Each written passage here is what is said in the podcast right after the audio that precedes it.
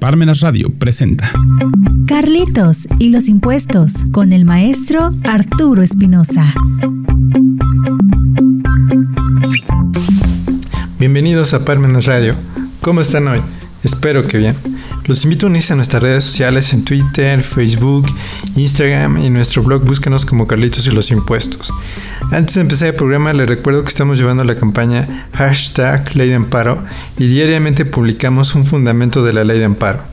Vamos a empezar el programa de hoy. Facturas electrónicas. Antes de empezar el programa de hoy me gustaría actualizar la cifra de fallecidos por COVID-19 que de acuerdo a las autoridades son 301 mil personas. Ya pasaron dos años de esta pandemia y estamos en plena cuarta ola de contagios donde la gente ya le perdió miedo al COVID por estar en donde vemos mucha gente sin cubrebocas, en las calles, aglomeraciones de personas por todas partes como mercados públicos, tianguis, partidos de fútbol, conciertos de música, donde si bien es cierto bajó la tasa de fallecimientos en relación a la tercera ola por el factor de que hay gente vacunada, la realidad es que con una persona que fallezca es signo de que estamos en pandemia y que seguirá muchos años más, en donde la constante es que nos cuidemos. Vamos a empezar el tema de hoy. Facturación electrónica. La facturación electrónica es uno de los temas más recientes de las autoridades fiscales para lograr una correcta fiscalización y poder recaudar más impuestos. Así de simple. En un principio, sería bueno este objetivo de tener más recaudación si lo viéramos desde el punto de vista del Estado, ya que tendría más dinero para los gastos corrientes que tiene y que se ven reflejados en los presupuestos de egresos que por parte del Poder Ejecutivo a través de la Secretaría de Hacienda, que es entregado en los primeros días de septiembre a la Cámara de Diputados para su revisión anual. El problema que vemos es que el presupuesto de egresos es discrecional por parte del Poder Ejecutivo y este decide qué es más importante en el momento de realizar los gastos del siguiente ejercicio fiscal en el presupuesto de egresos. De acuerdo al presidente en turno, van teniendo diferentes ideas y como se debería de realizar mejor este gasto de los impuestos. Este sexenio se ocupó en gran parte estos impuestos en las megaobras, en los programas sociales, que desde el punto de vista del Ejecutivo es la prioridad de su gobierno. El próximo sexenio a lo mejor tiene otras ideas y lo gasta de forma diferente, por lo que estamos los ciudadanos a la suerte de lo que llegue a plantear el presidente en turno. Por eso es muy importante que se defina un objetivo en la Constitución Política de los Estados Unidos Mexicanos para el uso de los impuestos, donde siempre mencionamos que debería ser para derechos humanos, por lo que en ese caso los impuestos se verían reflejados en los presupuestos de egresos en mayor parte, como mencionamos, en derechos humanos ya que también se seguirían utilizando los impuestos para el área administrativa del gobierno. Pero esta idea es solo un buen deseo, porque la realidad actual y la realidad del futuro seguirá siendo que el uso de los impuestos no tiene un objetivo claro, ya que la Constitución no lo establece y los gobernantes en turnos deciden ¿Para qué va a servir el presupuesto de egresos del siguiente año? Partiendo de esta idea, la recaudación electrónica, en donde entra el tema de hoy que es la facturación electrónica, es una forma de poder recaudar más impuestos, pero sin un objetivo para su uso específico de esos impuestos, y solo estaremos los ciudadanos a la suerte de que el gobernante en turno los use correctamente en los presupuestos de egresos. ¿Qué es la facturación electrónica? Una factura electrónica es un documento digital de índole fiscal que tiene su origen en las legislaciones latinoamericanas que surgieron entre los años 2000 a 2005. Actualmente, la factura electrónica es empleada de forma mandataria u optativa en distintos países alrededor del mundo. La facturación electrónica en México se inició en el 2004, cuando el Servicio de Administración Tributaria, conocido como SAT, creó el marco legal que definió la implantación del comprobante fiscal digital. Cuando recién se estrenó le pusieron FEA, después Fiel y ahora se conoce como e-firma. Anteriormente, las facturas se realizaban en papel, pero los contribuyentes hacían muchas estrategias fiscales con el uso de esas facturas de papel para no pagar impuestos correctamente, como la deducción indebida de muchas facturas que no pagaron. La autoridad fiscal se dio cuenta de esto y creó el marco normativo para la factura digital y evitar el uso de esas estrategias fiscales en contra del erario público por lo que a partir de 2004 se implementó la factura electrónica en donde para empezar la gente se debió y tiene que familiarizar con la e-firma y los sellos digitales. Estos términos solo los conocen los contadores y algunos empresarios en donde el resto de la población es ajena a estos términos, pero que debería ser parte de una cultura de civismo fiscal por parte del gobierno. La e-firma es un conjunto de dos archivos que son un certificado, una llave, además de una contraseña que sirven para poder firmar diversos trámites en la página sendaria, como el envío de declaraciones, la autentificación, es decir, poder entrar a la página, poder recibir las notificaciones electrónicas que envíe la autoridad hacendaria, el envío del recurso de revocación por buzón tributario, que es el primer medio de defensa de los contribuyentes. Luego tenemos los sellos digitales que van a ser un conjunto de dos archivos que son un certificado, una llave y una contraseña que servirán para firmar tus facturas, para cancelar tus facturas y seguramente para el envío del complemento de la carta aporte. Los sellos digitales se obtienen a través de un programa que brinda Hacienda y es a partir de tu e-firma que se crean los sellos digitales. Esta sería la primera parte que todos los contribuyentes deberían tener en cuenta, además de estar al tanto de la vigencia de estas firmas electrónicas, porque es fácil poderlas renovar antes de que se caduquen por el medio del portal hacendario. Pero después de que caducan, hay que ir a las oficinas hacendarias y es muy problemático sacar una cita y que te las den. Otro punto importante a observar es que las autoridades hacendarias pueden suspender y cancelar la e-firma, que es la firma electrónica y los sellos digitales que sirven para que tú realices tu facturación electrónica y los supuestos los establece el Código Fiscal de la Federación. Vamos a ver qué lo establece el Código Fiscal de la Federación. Artículo 17H. Los certificados que emita el Servicio de Administración Tributaria quedarán sin efectos cuando, fracción primera, lo solicite el firmante. Fracción segunda, lo ordene una resolución judicial o administrativa. Fracción tercera, fallezca la persona física titular del certificado. En este caso, la revocación deberá solicitarse por un tercero legalmente autorizado, quien deberá acompañar el acta de defunción correspondiente. Fracción cuarta, se disuelvan, liquiden o extingan las sociedades, asociaciones y demás personas morales. En este caso, serán los liquidadores quienes presenten la solicitud correspondiente. Fracción quinta. La sociedad incidente o la sociedad funcionada desaparezca con motivo de la escisión o fusión, respectivamente. Fracción sexta. Transcurra el plazo de vigencia del certificado. Fracción séptima se pierde o inutilice por dos años el medio electrónico en el que se contengan los certificados. Fracción octava. Se compruebe que al momento de su expedición el certificado no cumplió los requisitos legales, situación que no afectará a los derechos de terceros de buena fe.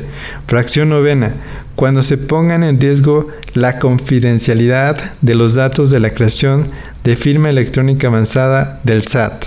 Fracción décima se agote el procedimiento previsto en el artículo 17H bis del Código Fiscal y no se hayan subsanado las irregularidades detectadas o desvirtuado las causas que motivaron la restricción temporal del certificado. Fracción onceava. Detecten que el contribuyente emisor de comprobantes fiscales no desvirtuó la presunción de la inexistencia de las operaciones amparadas en tales comprobantes y, por tanto, se encuentra definitivamente en dicha situación en términos del artículo 69b, cuarto párrafo de este artículo. Fracción doceava.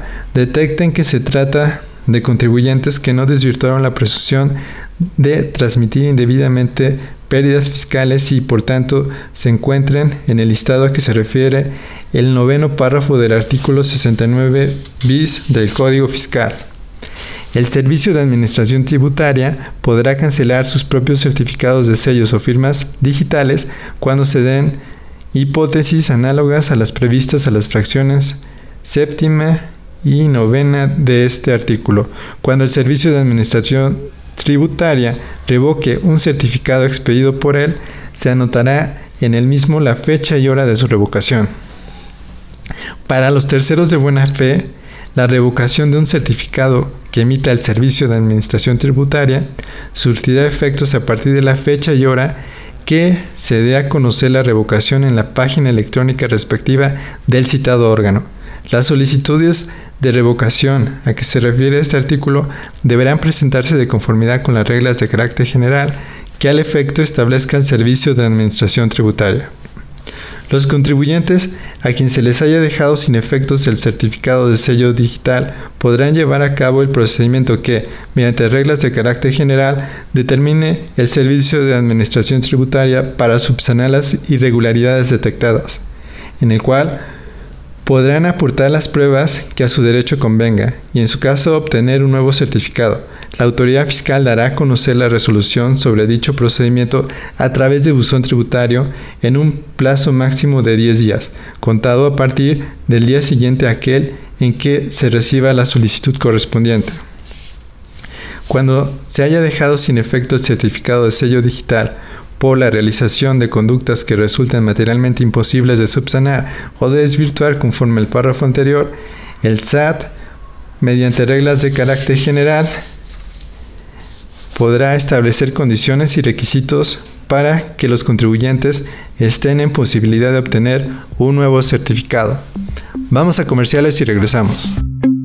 Regresamos. Seminario en línea. Carta aporte, sus inconsistencias y sus consecuencias. Imparte el doctor Silvino Vergara Nava y el maestro Ignacio Calderón.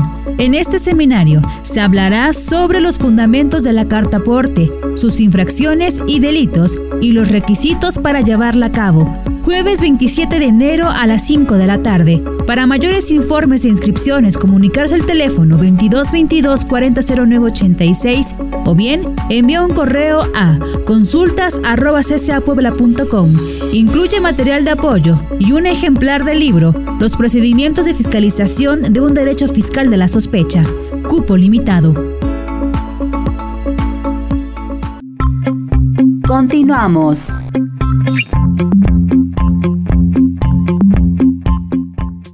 Ya regresamos. Ahora vamos a ver los supuestos de cancelación y suspensión de sellos digitales del artículo 17H bis. ¿Se acuerdan que los sellos digitales es para hacer la facturación electrónica?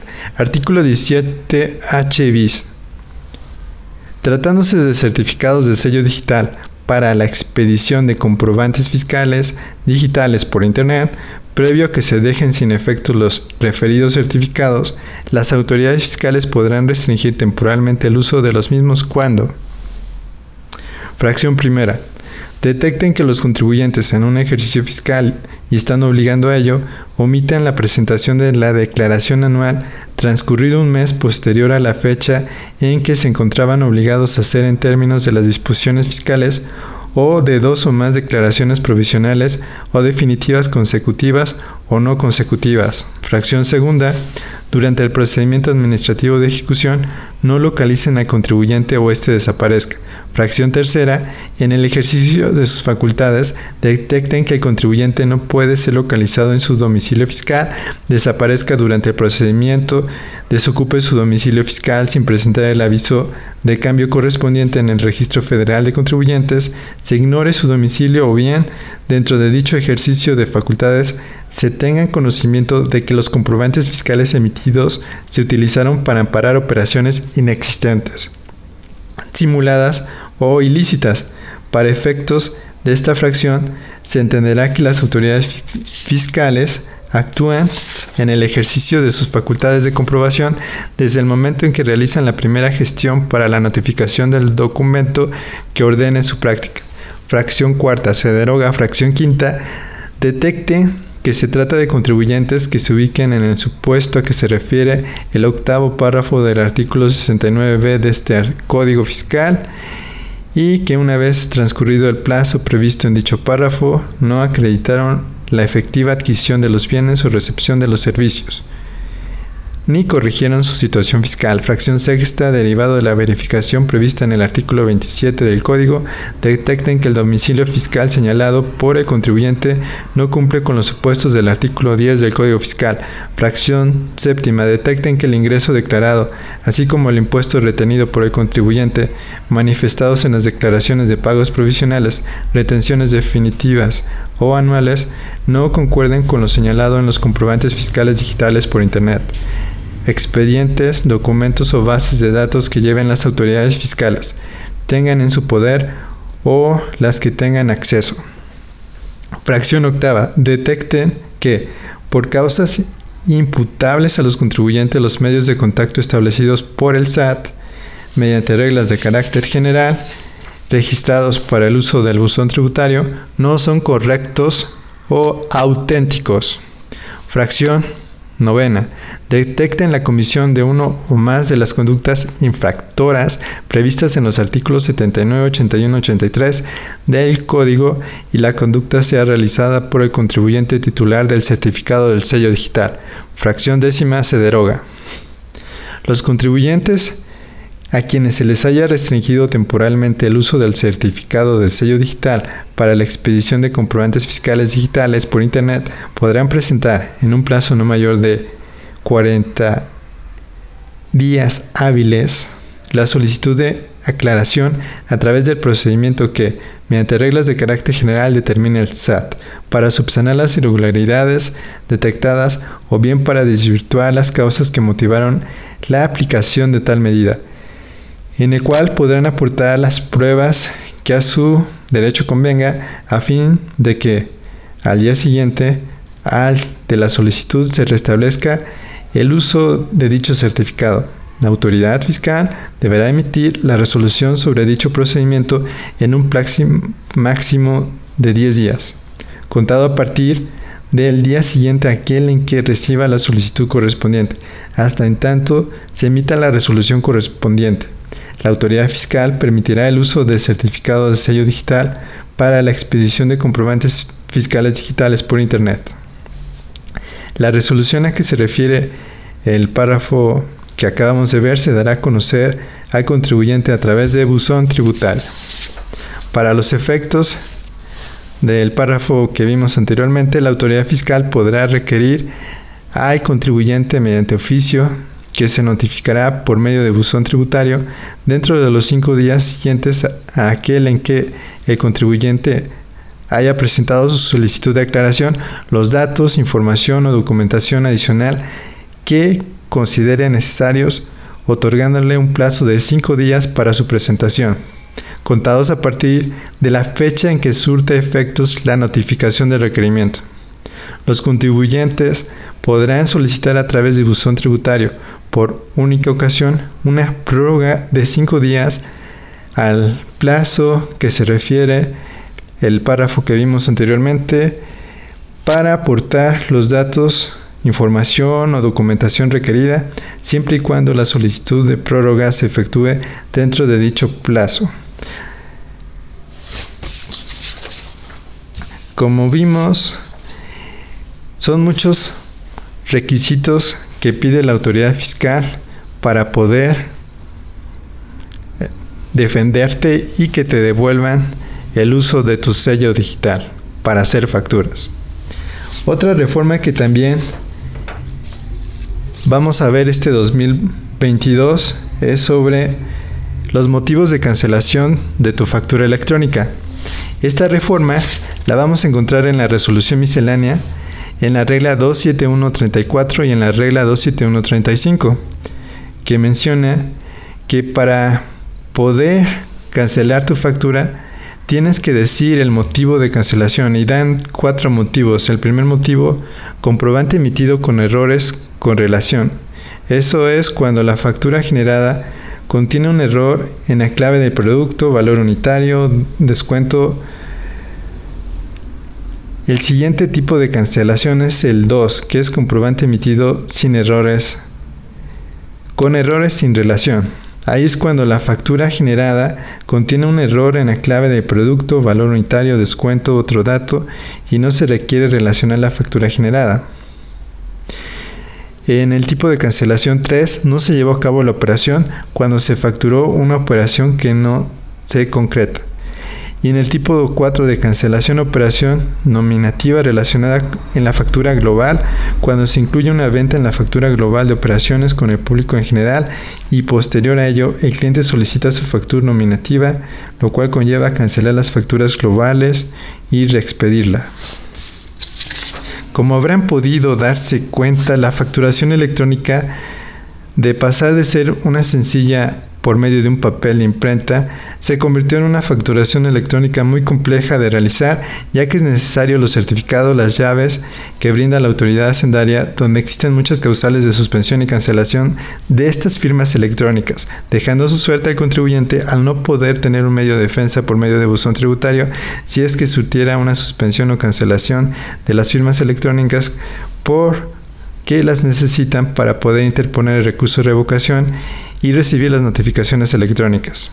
Como dije al principio, no existe un objetivo constitucional para el uso de los impuestos, por lo que un incremento de impuestos gracias a esta sofisticación electrónica fiscal solo tendrá un futuro incierto de esos impuestos recaudados por medio de los presupuestos de egresos futuros, donde deberían ser utilizados para los derechos humanos, donde debería ser establecido este fin en la Constitución Política de los Estados Unidos Mexicanos.